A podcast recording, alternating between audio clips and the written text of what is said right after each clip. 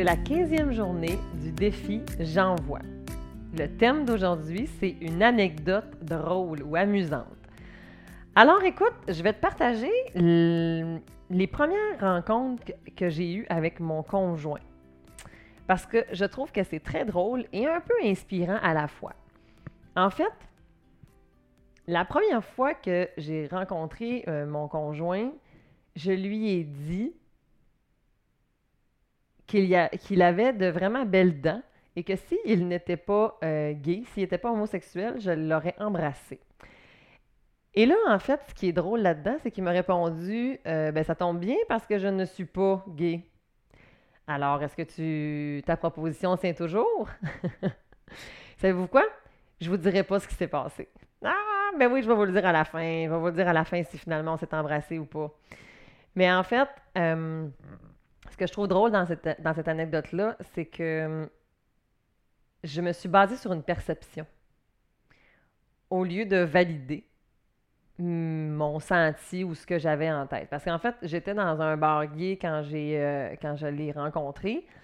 Et euh, j'avais beaucoup, j'ai beaucoup d'amis euh, homosexuels et hum, j'étais persuadée, moi, en fait, à cette époque-là, que euh, j'avais un, stéréotype, j'avais un préjugé. Je pensais que tous les gens qui étaient là étaient du, aimaient les, mêmes sexes, alors que moi, j'étais une hétéro et j'étais dans un bar gay. Fait que, tu sais, très beau préjugé. Bravo la grande.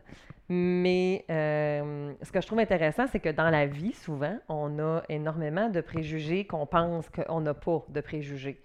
Hein? On s'imagine que des fois, notre perception, des fois, c'est la vérité alors qu'on a toute importance d'aller valider nos perceptions, d'aller vérifier si ce qu'on pense, c'est la réalité.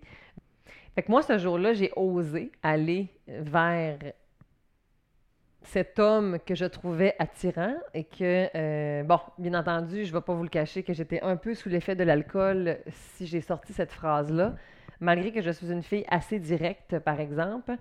Et euh, j'étais allée valider un peu euh, maladroitement ou un peu avec de l'humour et euh, il a été du tac au tac puis il m'a répondu.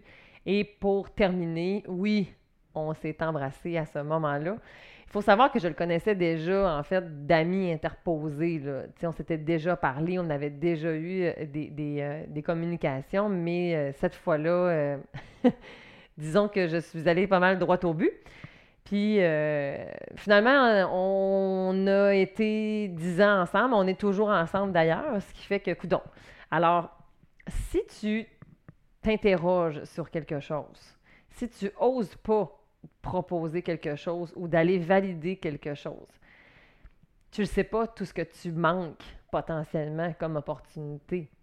Puis que peut-être que tu restes avec des perceptions qui te font mal aussi. si tu penses que ta meilleure amie est fâchée après toi pour X, Y raison, pourquoi tu lui demandes pas? Pourquoi tu vas pas valider?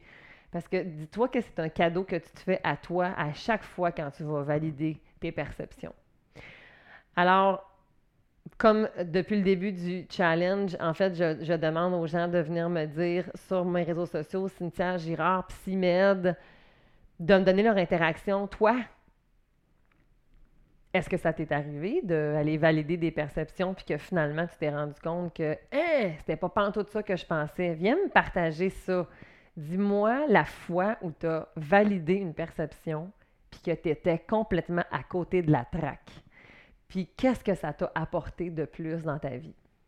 On se voit demain pour le prochain épisode qui va être un partage d'une opinion impopulaire. Alors à demain!